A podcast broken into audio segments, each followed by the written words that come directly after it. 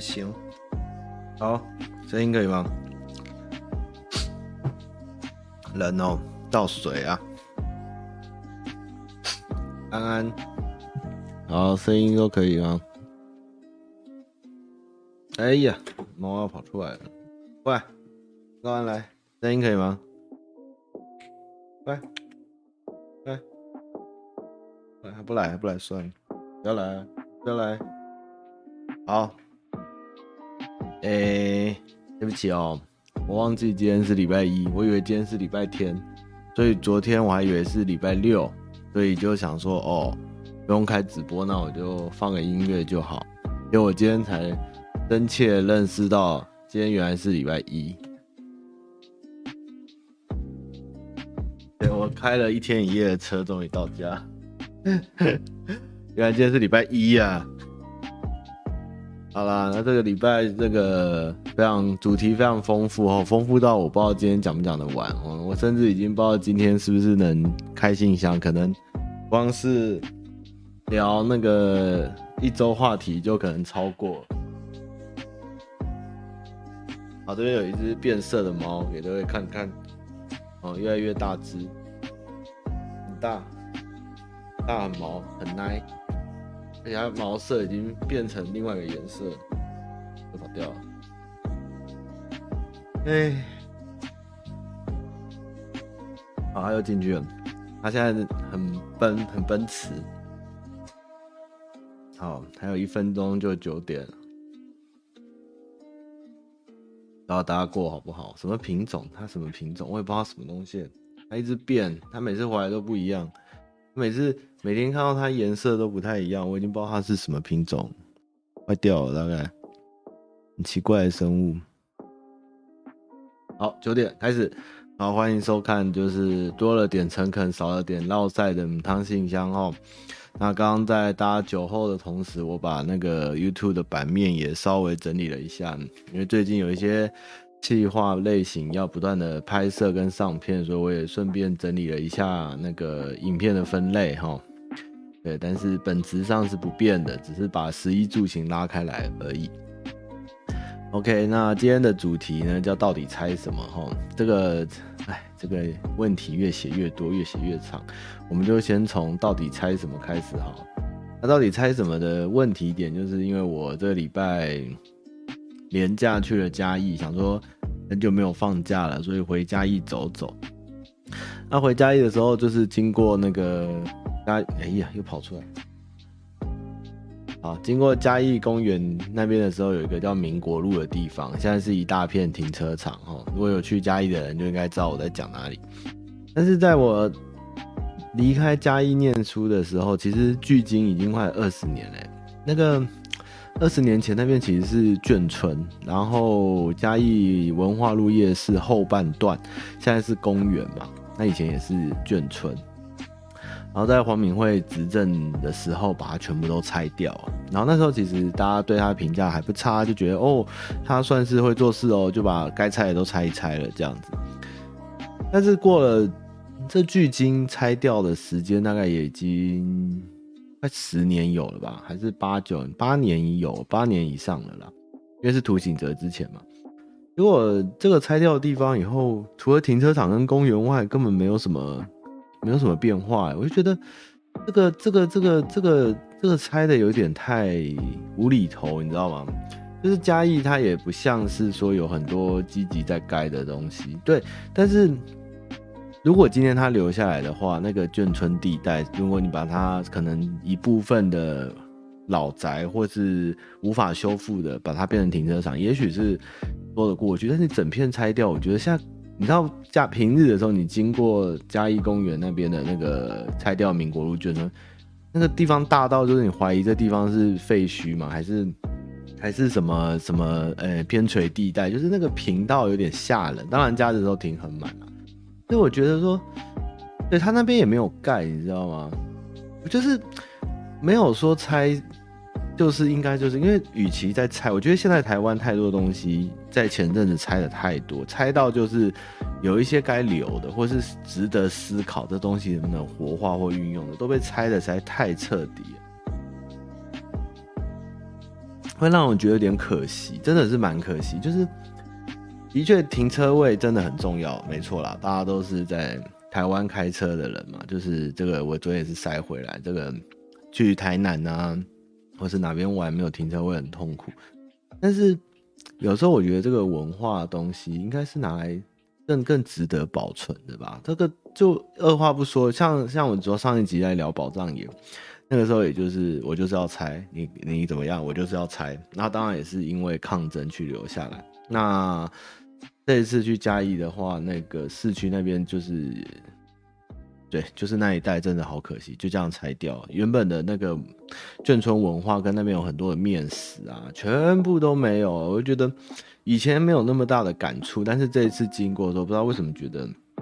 有点意外的可惜吧，就看到一大片空地这样。那当然别的地方还是还是保留的不错啦。哇，这嘉义嘉义先聊好。好，那嘉义这一次因为跟朋友的家庭一起去玩，然后我就顺便去遛狗，我们就去嘉义公园散步。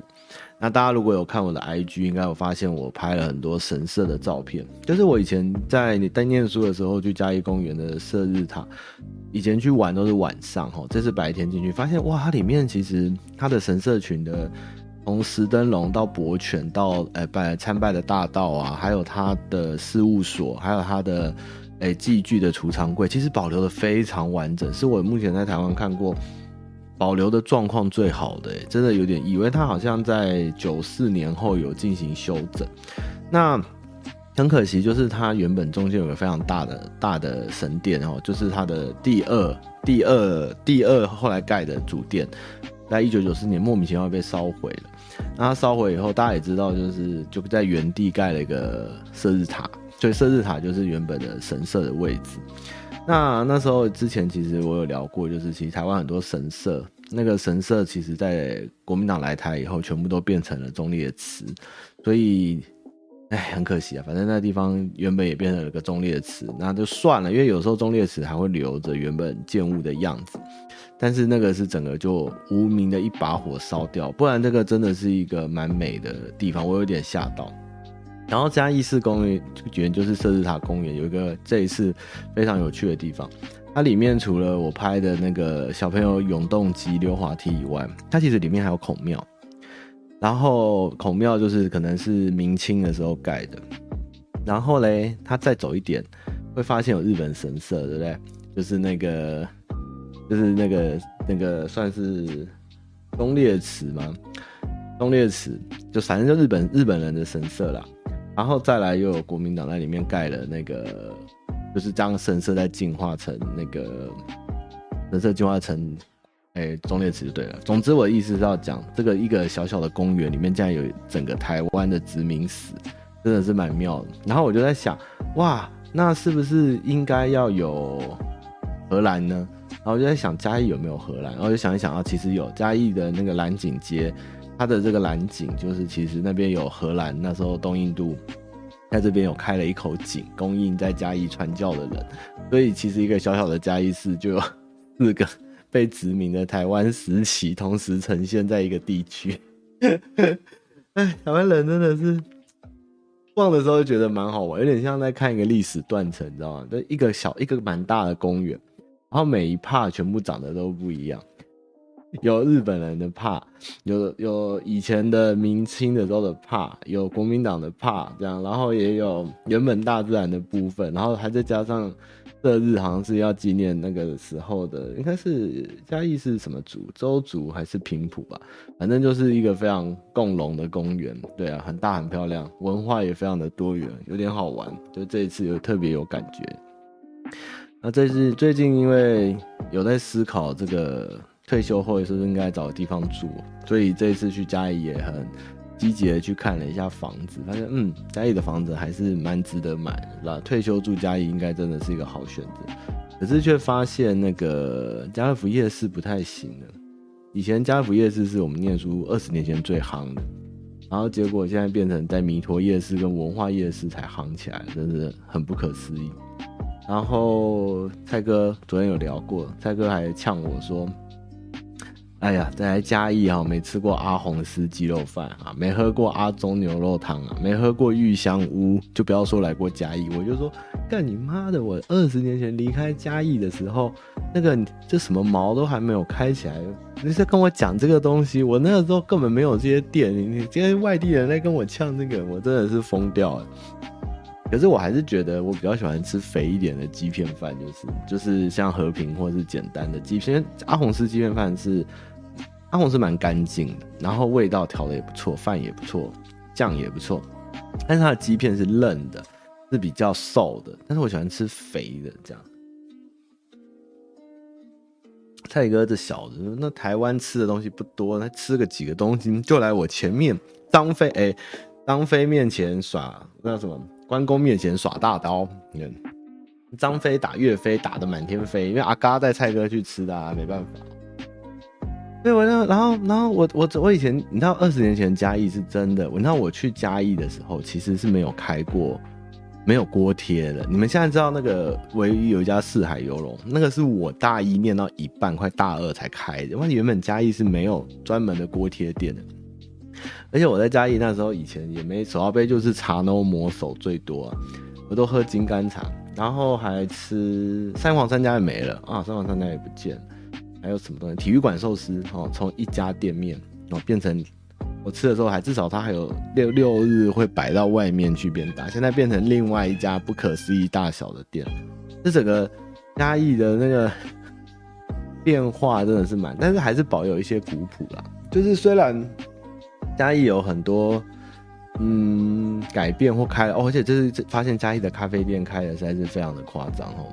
但是好处就是至少比台南好，真的。我每都跟台南人说啊，这个你们这一直说嘉义不好听，嘉义人好多，你们怎么不回去看看台南？真的，嘉义真的太夸张了，对，台南真的太夸张了。嘉义真的这次去吃了。我光是看电影就看了两次，你们知道晚上多无聊，我真不知道干嘛。我这样去新星秀泰看了两部电影，对，左附右翼是什么意思？我完全看不懂。他说下课后不要跟朋友离太远，我们一起继续聚在一起。然后这家店名叫左附右翼，完全不懂他到底在讲什么。原本是三皇三家了，三皇三家就南霸天。嘉义其实真的是一个很有趣，还吃了这次主要吃了一家叫三叶的网路茶，我想吃那种很老式的日本料理，就是那种家常到不行的。对，结果真的是家常到不行，连菜单都是拿一本笔记本出来用手写的，真的很可爱。然后吃了体育馆，然后鸡肉饭也吃了，良缘也吃了，这样，唉。有些东西没有变啊，其实没什么太剧烈的变化，只是人真的变多，而且看着以前不用排队的店全部都要排队了，真的有点傻眼。那以前家一门在排队，而且很多地方变得很热闹，像以前晚上的时候，那个无缝吧，无缝北，哎、对，应该是无缝北，是没什么人，那整条街都是灯的，开好多店哦，哦，超可怕的，然后还。总之，整体还算是继续喜欢嘉义，只是这是晚上这个嘉义的坝的量还是好像没有多很多，然后能去的地方好像电影院真的还是跟以前差不多，有点可惜。我还要开印八九还是印九八 IMAX，算是蛮潮的。嘉义我还是蛮喜欢。其实。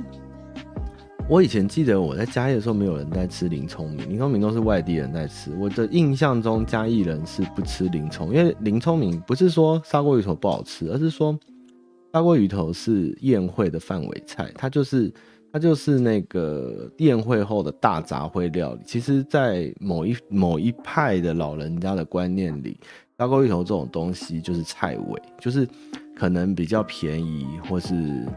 没有钱的人吃的东西，也不是特别好的料理，就是菜尾。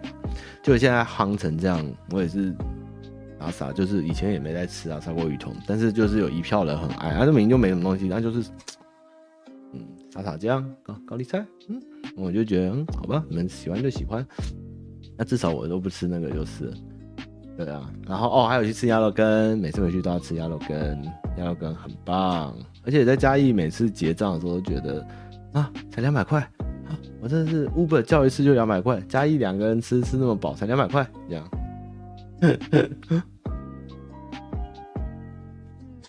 不错了，嘉义最近越来越多年轻人回去开店了，真的是蛮好的，整个整个起来都都那个。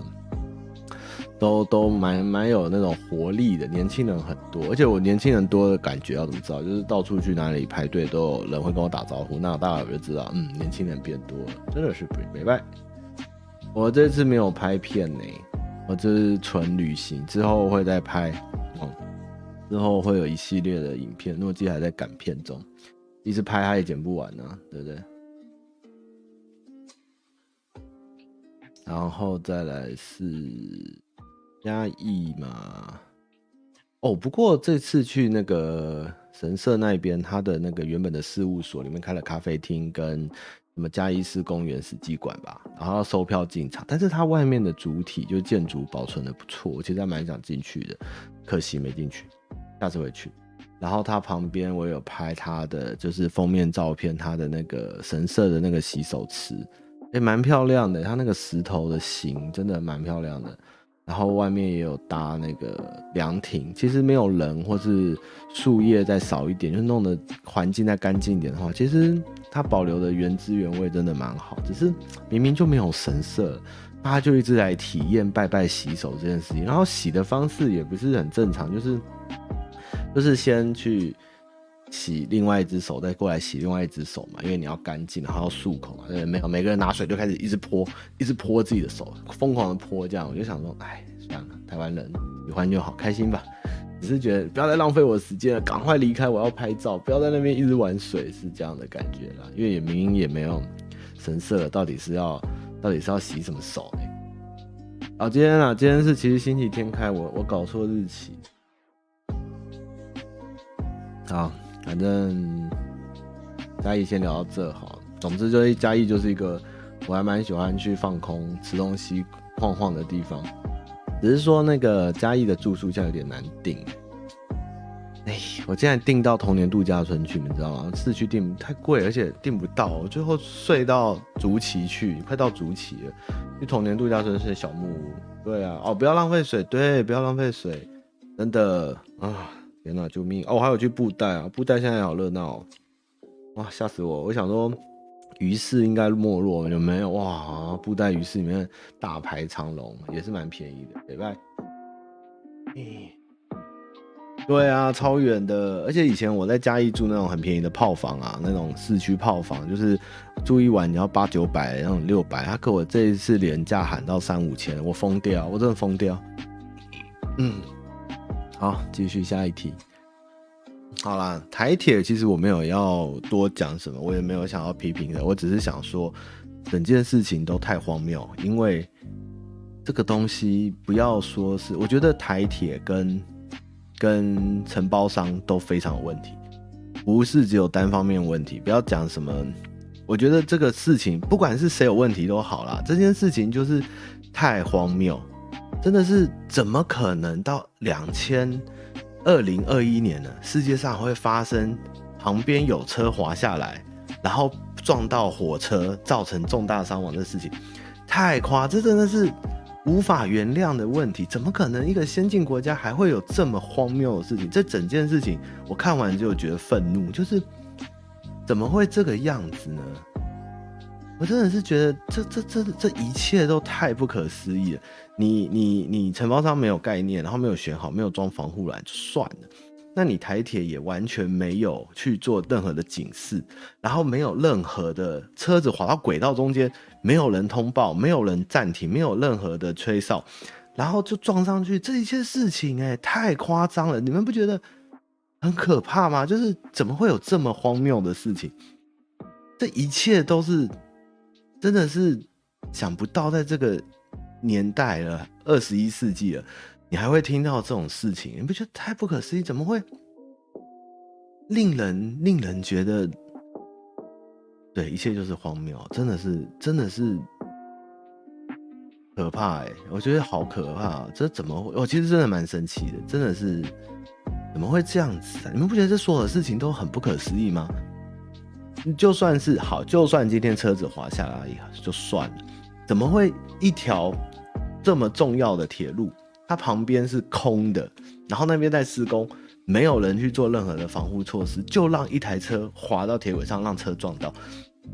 这这这这真的太可怕了吧？这个怎么会有这么蠢？而且铁铁路这种东西，它不是时速五六十的汽车，我们在开高速公路、开马路是说停就停的事情，它是三四百时速两，好好算了，三四百有点太多了。太大鲁格大概泰鲁格号大概两百吧，这个怎么可能没有在做任何防护？我觉得这这个这个这真的是。打眼呢、我我看完整件事情是是，也不要跟我说什么人为，或是是司机的错，或是谁的，全部人都，我想整个人都有，全部东西都有错啊！一百三哦，对不起，原来是一百三，好。但是这么重要的运输的东西，哎、它不是说我们今天一条县道或省道土石崩方，或是被一个连接车横放堵死哦。它是东部的双向铁路的其中一半呢，它可以让一台卡车滑到路中间，然后没有人通知。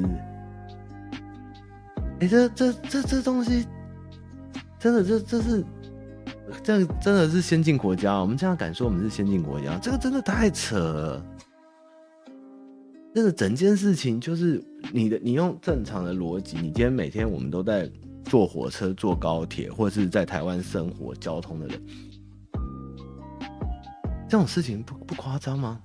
我真的觉得这真的是，一切都是太可怕，就是无法接、无法相信会与台湾还有这种问题呢。完全的全部人都不当一回事，就是会造成这样的结果啊。天哪，真的哦，更厉害啊！算了，这个不要提，政治的先不提。我只是单就这个公安问题，觉得太不可思议了，真的，真的，真的太不可思议了啊！这当然，你们也看到很多新闻在讲台铁的问题啊，民营啊，台铁到现在都还没有局长啊，然后承包商也是之前出事的承包，这些就算，这些我都不管。但是我就是觉得整件事情都不应该发生。你你你，如果今天一个逻辑，你在施工，你在台北市施工好了，你有可能你在施工的时候旁边没有做任何的隔离，然后车子就是离你的工地就是直接是就是透明的碰到，不可能嘛？台湾在台北修路都可以都不敢这样子，或盖捷运都不敢，你怎么可能在一条这么重要的东部的铁道干线旁边做这样的工程，然后没有人去说你要装防护？然后你你你你你没有人在监督这一段施工旁边的问题，要是就算它是西极坡，它是完全稳定的坡好，但是它现在在施工中，它要是突然一个地震或是一个大雨，土石滑落，那没有人觉得应该要去去去去看一下吗？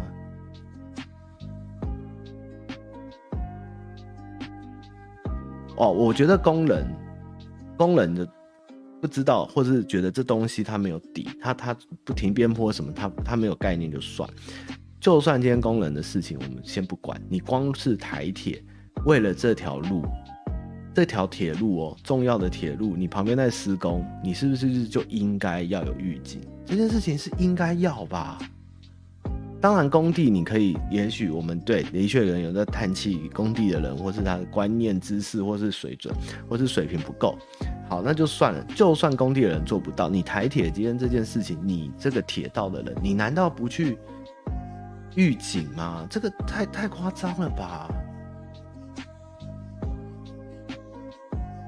对，工人没要求嘛，反正他就是就是就是他们就是做他的嘛。但是你做他的，但是你你你运输单位，你今天是一个重要的国家的铁路哦，国家铁路是国家很重要的一个运输资源，也是甚至有时候是国家命脉。这件事情为什么？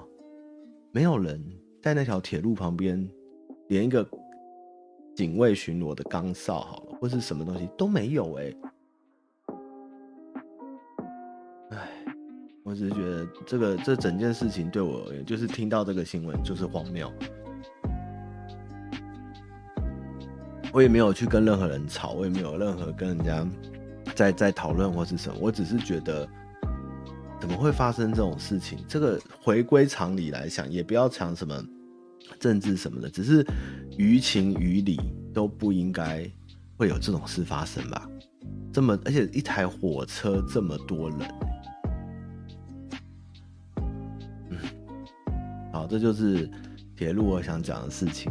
我只是觉得这个，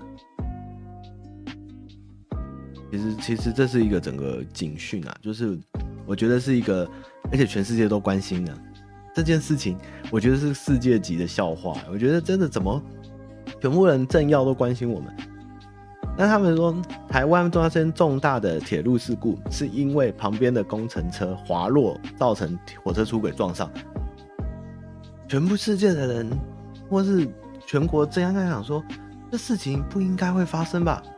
应该它会有一些护栏或是什么？怎么可能会有一台车滑到铁轨中间呢？那这个这真的是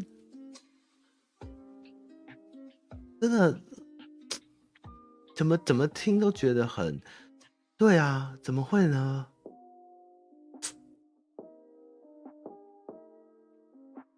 而且我觉得你去算司机什么什么什么，看到多久前有没有踩刹车什么？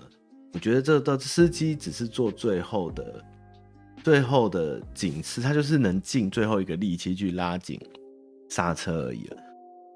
重点应该是最一开始这台车就不应该也不可能要滑到。铁轨上根本是不能发生的事情啊！这才是一个最基本的、最基本要解决的问题吧？这台砂石车怎么会滑到铁轨上？你你就算刚好，你不要讲什么死亡列车啦，或者是什么啊，就这么刚好，它滑的时候一台车就过去，什么什么。就算今天这条铁轨它是半夜好了，也不应该有砂石车可以滑到铁轨上啊！这全就是这个东西，就是不应该进入到铁轨上的东西。哎，逻辑算了，然后越讲就觉得好扯。那我们往下面一题走吧。司机司机人绝对来不及刹的，那个火车那么长，那么快，他看到那个东西就算刹住，这个真的要救，真的真的看到都傻啦。绝对绝对，它不是像汽车，你一踩它就会开始刹动，它一定是要很远的距离，要有一个，要有，因为你后面不是像车子，它就是一台，你因为像我们可能时速一百，我们要拉多远以后踩刹，因为它有个预判距离，然后要慢慢的停下来。但是你火车那么长，我不知道火车是不是像动量这样是累计的，但是你一定不可能刹车距离就是你看到踩来得及的事情啊，绝对不可能啊。哇，火车还有要六百啊，其实应该要超过到六百。对啊，你车速越快，刹车的距离是要越远的。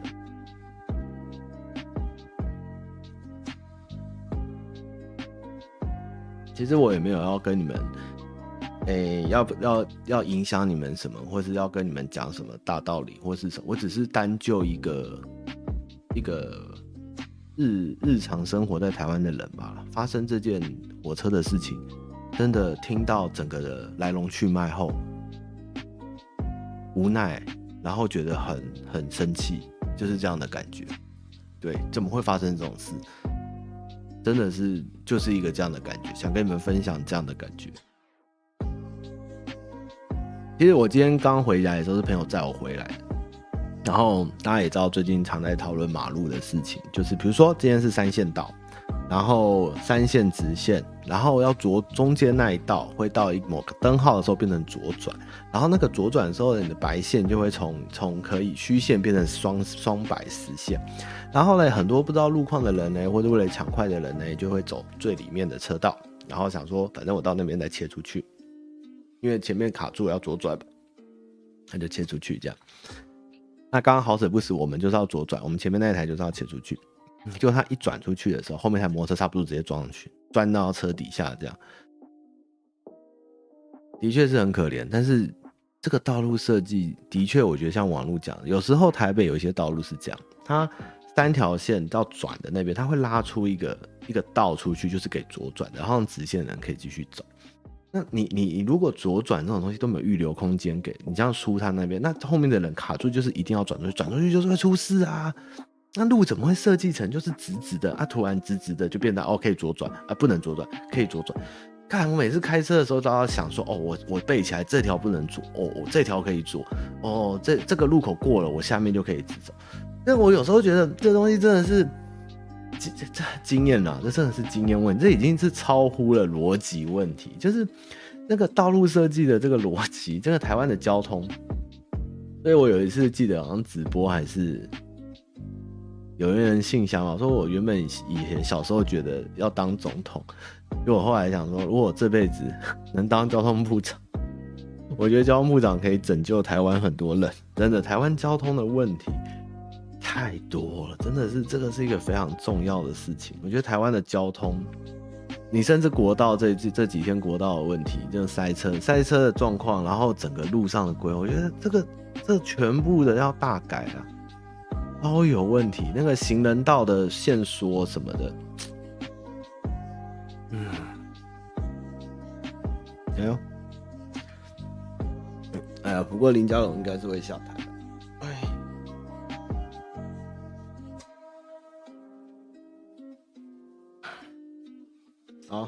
继续往下，头好痛啊，啊，再来是无名氏。哦，台湾开车是经验啊，不是逻辑啊！玩玩你干嘛？来，在这里。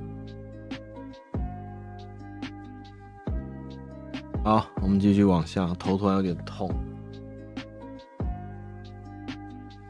啊，无名氏哦，那个昨天有讲哦，这个今年春节最爽应该是无名氏哦。大家如果是男孩子，一定要看一下《无名氏》。这个《无名氏》就是那个巴巴亚嘎，就是那个杀神，杀神叫什么？捍卫任务的团队好像是做的吧？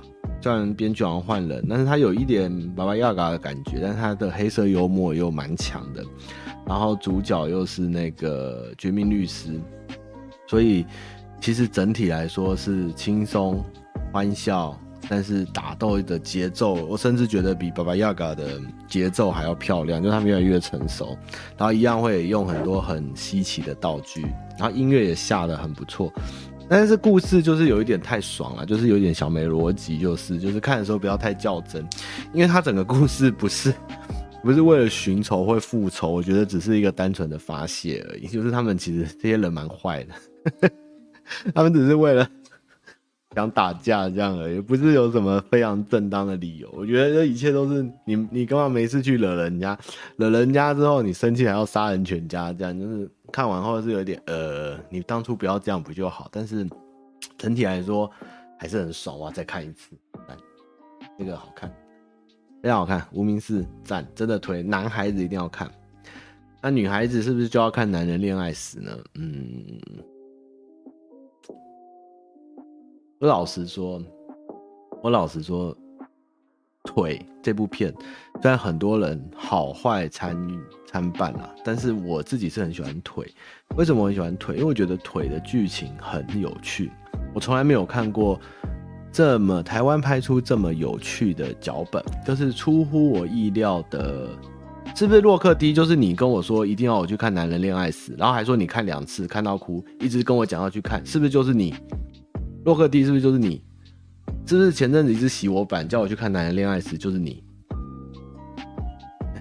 好了，反正腿我觉得很好看，哇，很多人不喜欢，但是我觉得腿很有趣。腿这部片非常有趣，因为它编剧是编剧家人发生的故事，不是你哦。好，我要抓到那个人，不要让我回去翻记录。我只能说，当《男人恋爱时》的音乐好过于他的故，因为他的故事对我而言。我我跟我我跟我女朋友一起看完后觉得，诶、你知道唯一我们两个的哭点是最后最后面家人的感情戏，其他地方还好，就是可预料，而且不够特别，所以与其看完后我就觉得邱泽演的真的不错呢，嗯，然后小飞象是钟欣凌嘛，演的也不错呢，然后那个南狗也是很棒啊，对，整体。还可以啦，但是邱泽真的演的不错，但是剧情 不太行。于伟宁哦，于伟宁就是新一代的舒淇吧？我觉得，哎、玩玩，哎、欸，老大我在直播，你给我趴到镜头上面，大哥，大哥给点给点尊重，大哥，大哥，那我镜头，好了，你乖了，你好了好了，算了算了，然后。其实比起这种黑道是男朋友、黑道男友的片，我其实觉得那个有一部港片很久以前叫做那个一个好爸爸。我觉得如果看过那部片再来看这部片，大家就懂我意思。他对于这个里面的东西比较深刻，就是那种诶、里面黑道的挣扎、转型啊、无奈啊，或是他有什么特别的东西，整体的叙事我觉得比较强。我觉得这一部真的有一点不够带劲，不够不够，就是点到而已，就是播到了，但是没有很进去那种触碰到把你逼出来的东西。结果他最后有一幕是跟家是家人的那一段，我跟我女朋友很难过，其他地方感情的地方都觉得嗯看多了还好，但是音乐真的还不错，这样。对，但是我跟你们讲，无名氏他妈真爽，一定要看，我要去看第二次，就为了他打斗的地方，我要再看一次，真的太爽了。对，我还在加一，我还在开车，你现在看到是预录的。好，再来是哦，某侧翼，好，某侧翼先讲，其实也没有这个这题很短，这题小聊而已，就是我今天看到就是刚启程去蒋公那边慈湖去拜蒋公。然后感谢蒋公就是抗日，然后统一中国，然后把国民政府迁来台湾，这样子，里面里面完全没有提到反共。我想说，哇，你们这已经不能再叫你们国民党，你们以后就叫共产党侧翼好了。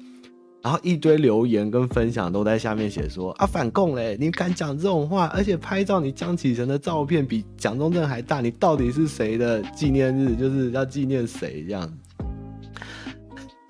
然后下面就讲说你们连反共都拿掉了，你们到底是什么党？然后我就想，嗯，以后你们就叫共产党特异哈，我觉得你们已经不是国民党了，你们连反共蒋公做过的事情。反共西安事变，你们都不敢写，然后还写说将国民政府什么迁来台湾，还是写了一个，你们可以去国民党的脸书看这篇，就是讲的好像一切都事不关己这样子，然后蒋公明明就是抗共抗到退守台湾转进被打来的，你们直接就将这段忽略，我的天哪，你们直接变成国民党那个共产党侧翼，真的是。而且也有人在笑啊，PTT 正黑就在笑说，这次那么好的机会国民党那么大一把枪，他们却不会用，连枪都拿不起来，难怪会打输共产党啊！我真是拜托你们干脆就不要再拍蒋公了，真的不要再对不起蒋公了，真的蒋公啊，不要讲蒋公啦，讲蒋公也是讲蒋中正啊，就蒋中正，张开薛摸摸号。这个这个，你们就干脆就不要忘记这个人好了。这你们真的太太荒谬了，没有人真的是，而且大家都笑他们蒋公没有挪台，叫蒋中正啊、天哪，你们这个还有他还有他后代要选台北市长，我就不信你敢像你爷爷这样子，真的是看了真的是觉得，对呀、竟然这么。他这一辈子最痛苦、最最大的耻辱，就是就是反共这件事情。真的是你们的党的这个精神在哪里？还敢讲这件事情？我真的傻了。你们自己去好好看这篇非常有趣的文章，直接拔掉啊！所以你们以后就叫红色侧翼，我以后再也不会尊敬你们为国民党，你们以后就叫红色共党是共产党侧翼或红色侧翼，就是这样。你们就是一个侧翼小党，我疯掉。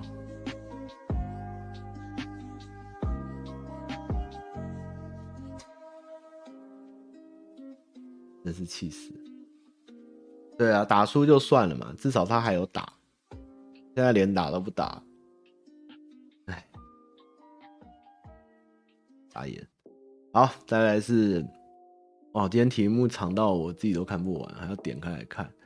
哦，好，各位哦，我们今天可能就不开信箱哦，今天非常的主题非常的丰富哈，我们今天继续往下聊。好，神奇。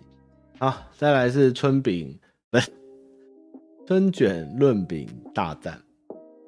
就是呢，我那天呢，啊，老板直接装死，就是我在公司突然晚上无聊，哎、我就跟老板说，我就跟公司群说，哎、你们有没有家里都是包清明节会包春卷的啊？然后。然后我们北部身边好像没有很多人包，大家就开始回嘛，就是哦有包啊有包啊，然后老板就说春卷什么啦，春卷跟润饼明明就是不同的东西，然后我就赶快道歉说哦对不起对不起老板我搞错了，他说这润春卷完全不一样啊，不要混在一起乱讲，然后我就这样被骂就知道他乖乖就讲润饼嘛，对，反正就变润饼大战，然后我也发文，大家就在聊嘛，那发现台湾其实在这个润饼跟春卷上面有很大的。差别，那总之呢，后来昨天观众救了我，他跟我说呢，其实国语中文叫春卷，台语呢叫润饼，所以其实是一种东西。哎、对，那老板就骂我，我觉得老板骂我的意思，他觉得那个东西叫炸春卷哦，但是我就记得明明我们家就讲春卷啊，润饼卷也可以嘛。啊，我在嘉义吃润饼的时候，那个嘉义的老店叫黑松春卷。那他卖他卖润饼，干！我明天要再问他，他妈他那天超凶的，他就一直骂我，他就觉得我都乱讲，明明就是同一种东西，气死我！那个炸的是另外一种东西嘛？对，老板还是骂我，然后我 PO 了昨天大家帮我整理了资讯给他，他直接装死，他他直接不理我，拒绝拒绝自觉拒绝了我的咨询，对他也不答询，这样，妈的，骂了我就跑，干！好啦，没关系啊，反正我要告诉你们啊，春卷跟润饼是同一种东西啦，哈，一个是国语，一个是台语，这样。好，那这个东西呢，拒绝沟通。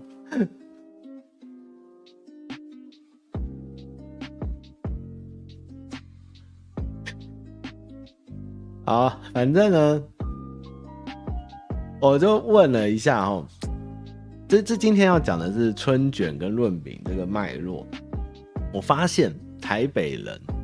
没有，家里都有包润饼或春卷。这个我后来想一想才发现，如果是台中以南，基本上家里都会包。那我们为什么要清明节要包润饼？哦，根据我多方的聊天的答复，应该跟我认知没有差太多。就是因为清明节是不能开明火，有点像那个寒食节这样，就不能开火。所以我们要就是吃点东西，但是又不能太太煮或火嘛，所以我们就包润饼。所以会在清明节的时候，我忘记为什么不能开火，是会烧到祖先吗？还是会还是会烧到谁啊？反正就不能开火，所以我们就会吃润饼，就是冷的东西。这样到底是为什么不能开火？我会烧到谁啊？会烧到谁？我会烧到谁啊？好，反正不重要。那那那个哦。皇帝哎、清明节跟皇帝烧山，那个皇帝应该是指那个周朝吧？应该是指周朝吧？还是谁啊？夏朝还周朝去请两个贤人，然后他们不出来去烧山，还是齐桓公？我忘记了、介之推是谁啊？是晋文公吗？是晋文公跟介之推吗？我忘记了。好了，反正不重要。哦，重耳，重耳就是晋文公嘛。那就是晋文公烧山，哎、这东西竟然变清明节哦，哦，好吃，好，好，反正嘞，哎，那到底为什么变清明节啊？算了，反正不开火了。那如果中南部的家里好像传统都有在包润饼，所以台北人有一派是没有包润饼。那这种人是哪来？第一个，他们的。家里的组成可能妈妈辈或爸爸辈不是中南部人，就是有可能像我的爸爸妈、爸爷爷奶奶那边是纯外省人，哎、他们就没有包。但是我家的阿公阿嬷是台南人，就有包这样。所以如果是很省的省二代、省三代，或是就是很纯的正统纯血台北人，好像就不会包润饼。但是如果是南投啊，南投好像没有。我后来问到，高雄有包，台南有包，嘉义有包，台中有包，金门也有包，屏东好像也有。然后其他地方就不确定了。然后包的东西，哎，客家人很妙，客家人回我说我是一半外省人，客家人回我说他们的润饼呢只有皮跟花生粉跟香菜。啊，我说啊，真的是客家人，连包这个都省。我说这东西包起来不就是花生卷冰淇淋吗？对，彰化也有。哎，基本上台中以南嘛，所以中彰、中彰、云林、嘉义、台南、高雄、屏东嘛，对不对？好，包这个这件事情就只是个开头，结果我才发现说，哎，全世界包的东西不一样哎，原来嘉义人有一派和台南人是包油面跟豆菜面的，然后高雄人说他们会包乌鱼子，然后我那天一个观众说金门人。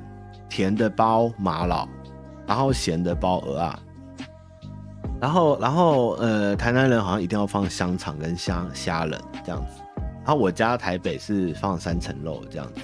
我想说，哎，你们这些台湾人真的是很任性哎，你们从来没有在想说到底该放什么东西，就是你想放什么就放什么吧。哦，但是有一个东西是绝对有，就是不是润饼皮，应该是皇帝豆。然后我就去查，有人就问什么叫皇帝豆，我就去查，哦，原来皇帝豆不是蚕豆，只是很像。哎，我又在今年多了一个新知识，所以皇帝豆不是跟蚕豆一样的东西。哎，天哪，这真是突破我三观啊！对，反正我们家原本在台北在包的嘛，对，一定是蛋皮、皇帝豆、花生粉、糖、香菜、三层肉、红萝卜丝，然后高丽菜。然后差不多就这样，对。而且皇帝豆好像只有清明节会出现一样。皇帝豆其实有点像肾脏，哎，蛮大颗的。对，但是油条，你们不要再把自己的私欲交给了润饼哦。润饼是无辜的，它只是一个容器。重要的是，应该是你们想放什么，就像肉粽。哦，原本肉粽就是长那样，你们就是偏要放鸡腿、放鲍鱼、放牛小排、放和牛、放龙虾，你们完全不在乎食物原本到底是什么样子的，你们就是觉得，干我就是想放，想放一根薯条进去这样，哎，好了，这样也是可以啦，大家开心就好了。可是我总觉得有些东西呢，它应该原原本就应该有它要的样子嘛。不要再包松露，包烤鸭就是 包烤鸭的润饼，不就是北平烤鸭吗？我跟你讲，这件事情又是另外一个故事。我以前在台中念书的时候，我就想说，我这辈子在台湾过圣诞节，从来没有吃过火鸡，但是要买到火鸡又很难很贵，那买烤鸡好了。但是烤鸡又通常烤的不好吃，所以怎么办？买烤鸭，然后我就去美村路排烤鸭，哎，结果哇靠！原来圣诞节大家台湾人都会来买烤鸭，哎，原来大家都跟我想的一样，就是哦，过节好像吃火鸡，买不到火鸡，买不到烤鸡，我买烤鸭。原来这世界已经就是只要以形补形就好了，就是好，最后反正圣诞节我就买了两只烤鸭，大家一起吃烤鸭这样。而且不是只有我一个人会这样想，而且大排长龙那一天，我记得排了八十个人。对，对，就是台台湾人嘛，你台湾人只要过节就一定会去买烤鸭，我也觉得很奇怪。日本人的肯德基炸鸡，这个是因为是是广告宣传推波助澜的结果，是他们有一支成功的广告。造成他们圣诞节一定要吃肯德基这样子。那台湾人吃烤鸭呢？我相信绝对没有人这样讲，说逢年过节一定要买只烤鸭，一定只是大家觉得放桌上，哎，没有鸡有个鸭也不错这样的感觉吧。就像就像我们中秋节为什么要烤肉？那个是万家香操作出来，原本没有人。你知道香港人跟我说，他们元宵节，哎，中秋节，中秋节。没有在烤肉的，他们是拿灯笼去外面，算是什么？还是元宵啊？有一个节是元宵还是中秋？是拿灯笼出去赏月，这比较传统的，诶，东中国的方式是中秋来元宵是拿灯笼出去，出去大家去去赏月干嘛？还是忘记什么节？就台湾人在烤肉，你知道吗？我忘记有没有香港人？没有没有没有没有没有。香港的中秋我记得是是没有没有，那是台湾台湾元宵还是拿灯笼？香港人我记得他是说他们中秋会是去拿灯笼。有没有香港人出来说句话给我看？敢说元宵都是台湾人，我就是觉得很奇怪，所以香港人才跟我说：“对啊，我们中秋节，你看拿灯笼赏月是中秋了，看到没有？看到没有？你们这些台湾人就是这么怪，我们台湾人他妈超怪。”我只想证明我们在吃上面已经独树一格，就是什么节都有一种特别的东西可以吃，你们知道吗？我们中秋要烤肉。清明要自己找一些奇怪的东西来做润饼，圣诞节要吃烤鸭，看看你们多可怕！难怪派吃的都会中奖。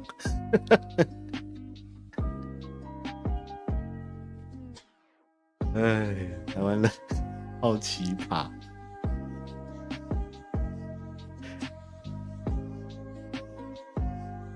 反正这个润饼呢，我到现在也其实有时候我在做功课哦。台湾很多吃的东西是不可考的，你知道吗？就是就是肉圆还算是有可考。台湾肉圆其实是台湾人发明的东西，但是你说意面啊、臭豆腐啊，然后还有什么吃的？有一些小吃在台湾突然就这样蹦出来，然后也没有人知道为什么，但它就出现了，这样子完全没有记载，然后要追查都查不到，这样子很痛苦。哦，对哦，这次有个新知识，就是春卷的热量超高，超过你们想的，超过你们想的高。这样吃春卷不要吃太多，春卷没有比较瘦。来吃牛，来吃牛是夜市搞出来。然后我那天就有看说，润饼包润饼这一派人，好像是泉州人吧。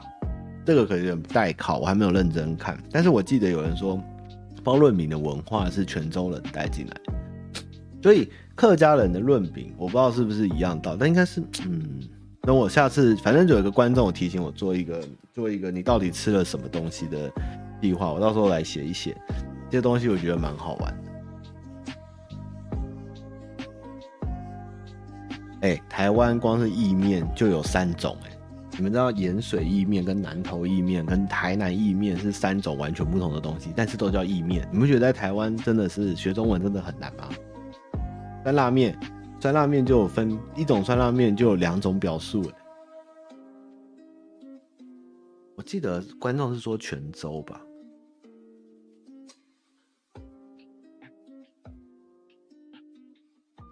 哦，对不起，我刚刚看成地狱梗。你说包润饼不能生火，看成什么纸包不住火，纸包不住润饼之类的东西。好啦，反正润饼春卷之乱先到，我们明年继续研究下去。每年就是清明节才会想到这件事。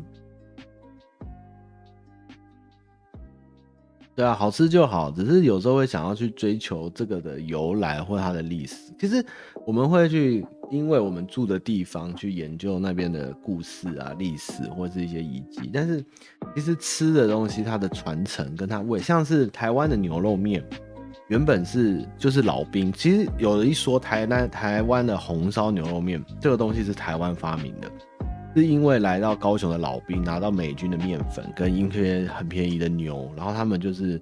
不知道吃什么，因为那时候东西便宜，他们做一做，然后加入豆瓣酱，就会变成一个叫红烧牛肉面的东西。但是不是原本就有的东西，但是这些东西是有脉络的。所以在追查一些食物的过去的时候，你会发现它有一些很有趣的典故，或是为什么会跑出来这样的东西，很好玩。我觉得。在在吃的同时，可以去思考一下，或者是去追一下它的本，你会发现一些像我之前做酸辣汤功酸辣汤功课的时候，就是说酸辣汤呢，据说是以前刑场大家在没东西吃，还是因为人肉什么好像比较会补补元气吧，反正就是算是药材，他们会拿碗去接那个砍头下来的那些那些血，然后因为太腥了，要加点醋，那加醋里面然后血加加什么醋还是什么东西会凝固，哎、就像酸辣汤，所以酸辣汤原本以前是一个用来就加很多重口味去盖血味这样的东西，对啊，好吧，饮食是很有趣的。哦，番糕太黑了，番糕我还不敢讲。血馒头嘛，血馒头的概念，台南台南的血馒头应该是甜的。我第一次上班不要看第一支影片，十大小吃真相。那时候我边写就觉得哇，有些东西实在是太酷，怎么可能这样子？像酸辣汤就是一个怎么会是这样子的事情？但是也查不到其他的，你就只能将错就错，你知道吗？就是很多东西就是积非成市，或是反正它就是这样，它就是这样，但是你也不知道为什么就是这样，就很想知道嘛。哦，好哦，这本书看起来不错，《鹅阿坚的身世》，台湾食物名小考，这本我听起来蛮好。哇，果然今天聊不完。好了，林家跟买了一堆书，好，买了一堆书。来不及带回来，因为买太多了，买十几本。我先推两本。哎、欸，哎、我现在才发现是同一家出版社。哎、第一个是你一定爱读的《极简欧洲史》，听起来有没有很烂？他们听起来超烂，但是其实他写的不错。因为我那时候觉得，哇，这种东西还需要买吗？结果后来看他的介绍跟书评，其实他说了一件很重要的事情，就是。我们学欧洲史的时候跳得太快了，就是我们会从诶、西台人啊、埃及古王国，然后到希腊，哎、到雅典，然后到希腊，然后就会说罗马，然后罗马灭亡，欧洲黑暗，然后叭叭叭叭叭跳了很多，突然跳到文艺复兴或大航海，但是中间其实。欧洲是发生很多事情，是需要连接在一起的，所以这本书它很有趣，它将我们比较缺乏的，该说欧洲间的影响，或是宗教，还有还有整个的眼睛做了一个整合，因为它的作者是一个呃澳洲与大英国协最知名的社会及政治历史学家和欧洲史专家，从一九六八年开始任教于墨尔本大学历史系，并到二零零零年退休。反正呢，就是这个人他写了一本蛮完整的、简单的欧洲史，就是稍微你可以把整个欧洲史连贯跟买，所以我还蛮推这本给小朋友看，或是你自己看都不错。这本真的还不错哦，这本可以看。你一定爱读的欧洲简欧洲史哦。通常这种书我是不会买了，因为这种写这种农场标题的我都会很生气。但是这本我稍微。看了这半，我一下那天直播的时候就在旁边看，就会觉得，哎，其实写的还不错，简单易懂，然后非常的非常的简洁，对，这本非常的简洁有力啊，可以看。对啊，老师都讲，老师都念念念念说，哦，我们现在讲神圣罗神圣罗马帝国，念念，然后这边全部划掉，哈，这个全部精简精简精简。然后，这边全部都不会考，不会考，不会考，然后全部挑掉，精简精简，干嘛怎么都划掉。中原大战也没有讲啊，对不对？然后直奉战争也划掉啊，哇，超多东西都都都划掉了。没有老板，我的老板不是春卷，好不好？我老板是一个春卷跟润饼都分不出来的人，他不是我老板。好，再来是这本看哦，看到没有？我又买了。我又买了，这叫商业人士必备的红酒素养。我突然觉得好丢脸，我怎么一直买农场标题？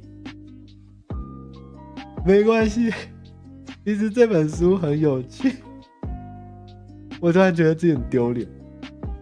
这本书是日本人写，他是那个，呃、他是一个任职于国际老字号拍卖公司佳士得的葡萄酒部门。他这本书呢，其实日本人有很多这种书，他他的目的是让你就是快速的具备一些工作上的技能或知识。那这 本 他就是要告诉你，你光是如何看到桌桌上这支酒的酒标、酒名。瓶子的设计，或是用的杯子、送礼要买哪支酒，或是判断它的判断它的等级的书，非常的工具，对不对？其实这本还不错了，这本我后来看了，已经看一半了，看到没有？然后他前面很认真，都在讲名牌酒的故事跟它的价格还有产地，就是。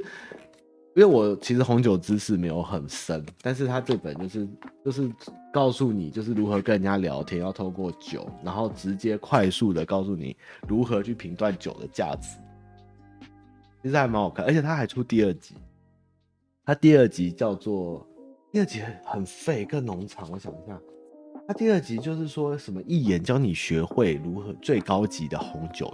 就是红白酒的样子，就是他还出第二集，然后直接就是直攻最高单价红那个红白酒的故事这样，但是第一集就还不错，这个喜欢红白酒的可以买，真的还蛮好看，其实不差哎、其实他写的不差，他还蛮多一些历史的故事啊，就是比较实际的商业面跟很经济面的，还有实用性的字，对不对？也不错，而且我发现这两个农场标题都是同一个出版社，我到现在才知道这件事，因为我没有把它摆在一起过这样。然后我还买了，呃、欸，还有几本书，因为不在公司我没带回来太重，但是反正下次会带。一本是五十个悖论，是日本的科学杂志，我已经看完了，还蛮有趣，就是有点烧脑。五十个悖论，就是每次翻一翻看各种悖论，其实蛮有趣。然后第二个是。红标，哎、红白酒商标的故事，它里面就是一本书，它也不告诉你什么，呃、酒的故事酒，它就是把所有知名红白酒的商标的商业设计跟它的商标的故事整理出来，就这样而已。好有趣哦，超有趣，买了，但是因为我先把新手入门的那个商业红酒看完，我再去看商标这一本，对，但是就买了这些很很锵的书，我觉得蛮好玩。悖论它不是一定有答案，悖论就是有一些是现实上的，现实上的不可能，或是因为矛就是自身它一开始命题上就出现矛盾，或是因为你实际运算，或是像有一个悖论很有趣。今天我们看到一个东西叫沙丘，然后你拿出一颗沙子，它还是沙丘，你继续拿很多沙，你继续再一颗一颗一颗拿，拿了五十颗，它还是沙丘，但是。总有一天，这个沙丘被你拿到剩下最后一颗沙子的时候，它还是沙丘吗？这个东西我觉得就蛮有趣的，对不对？你要拿多少掉，它才会不叫沙丘，变成沙子？对，这很有趣啊。你 应该说叶灵叶灵蒋中正就是个悖论吧？对，我正在说谎也是里面有的悖论，很有趣。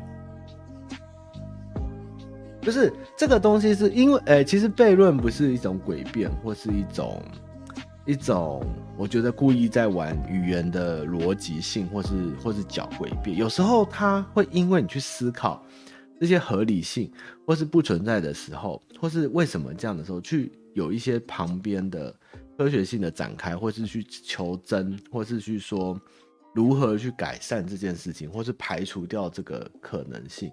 对，里面有讲这个这个怎么念？庆修斯之船嘛，我记得我要买他的书。这本那个这怎么念？有点忘了字，忘记这个怎么念？庆修斯还是刺修斯？我忘记这字了。反正这艘船的故事是讲说，它是一个希腊还是雅典的一个神吧，一个勇士。然后他的船因为远征回来后，那个船被供奉起来，但是因为它随着老旧，它一块一艘很有名的战船。他一直换木板，因为他要维修，一直换木板，一直换木板，最后这艘船的木板全部都换成新的以后，这艘船还是原本那艘船吗？你知道吗？这个就是你要用站在说，是因为有这个人才有这艘船呢，还是因为这艘船只要存在在那边，它就是那艘西修斯之船？你知道吗？这也是一个悖论。对，全部换掉，那它还是原本的船吗？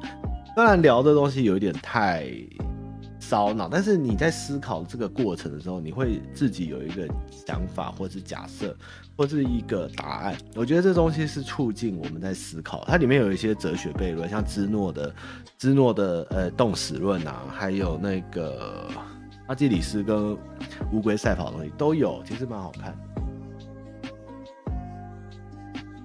有趣吧？去可以看哦。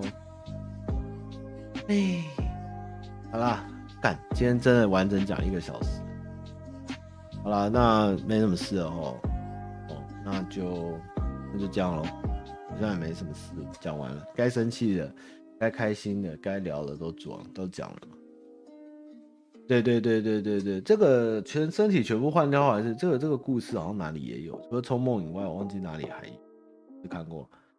哦，然后那个记得哦，问问题或是感情啊、人生啊，IG 不要敲我，写信给我。那个 IG 写写那个，我又没办法回你，因为太长了。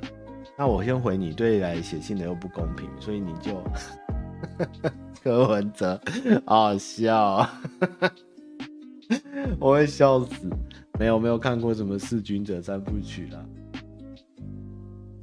反正呢，有问题就写信箱给我，长问题好不好？短问题我会回你。那长问题记得就写信啊，想听多一点哦。没什么好听的啊，我讲一堆，我都不知道我讲了什么。那我们来复习一下好了。啊，其实也没什么好复习，有什么可以复习？不就是，哎，今就是这礼拜过得比较丰哦。然后那个 Dota Dota 的卡通其实还蛮好看的，老板说的没错，Dota 卡通蛮好看。然后 MAPPA 要在奈飞上一部新的卡通，是那个信长有个黑奴。我这样讲是不是很不好？但是他真的是嘛？重新讲一次，之前信长据说他有一个。对之前信长他有一个荷兰人带来的奴隶是非洲人，然后送给了信长，然后他叫信长帮他取了一个日本名字，叫做祢助，然后这个故事就在讲祢助的故事，对，叫做黑人武士嘛还是什么，就是 MAPA 在 NFA 上，我看这片名感觉蛮有趣，所以我应该会看这一部这样。感觉很有趣，它应该是架空的，不过也很难说啦。因为其实台湾有很多乌鬼洞啊，或者什么东西，其实也跟这些故事有关。也许祢助真的存在过，也不一定。真兰丸不是 很是祢助？很龙哦，有机会就开呗。最近开呗，太好了，有空就开嘛。我们东西都是。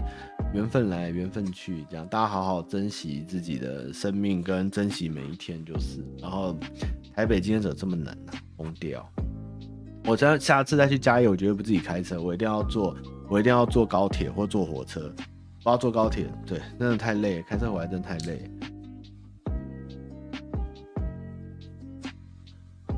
啊，啊，不是。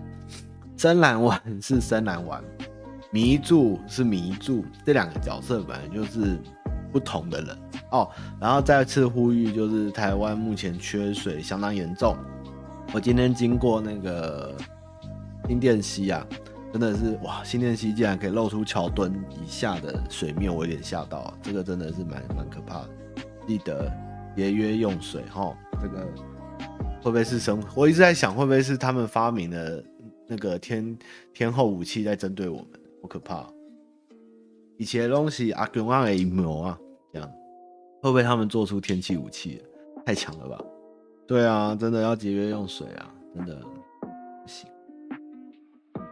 两天洗一次澡。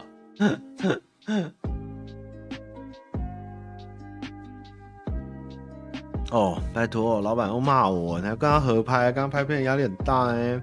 连春卷润饼都要被他念，你要拍美食都吵起来打起来。我跟你讲，不要希望我跟他拍啊，我跟别人拍比较好看，好不好？哦，你等我跟别人拍，他自己去吃就好。不过之前有看过一个说法很有趣，就是自从长江大大坝长江大坝盖完以后，其实有影响到长江下游，甚至到台湾的。的天气变化还有气压，我不知道这东西是否为真，就是到底巨大的人造建筑的人造的设施，它的它的巨规模可以大到影响到地球的天候嘛？这件事情我也是抱持怀疑，但是如果有这样的可能，这也是一个蛮值得思考的问题。中国的大坝明显是影响了一些呃中南半岛的国家啦，但是关于气这个水直接断掉，影响到中南半岛国家，这是很罗很正常的事情嘛，因为控制了水源权。但是你说影响到气候这件事，我就嗯要思考。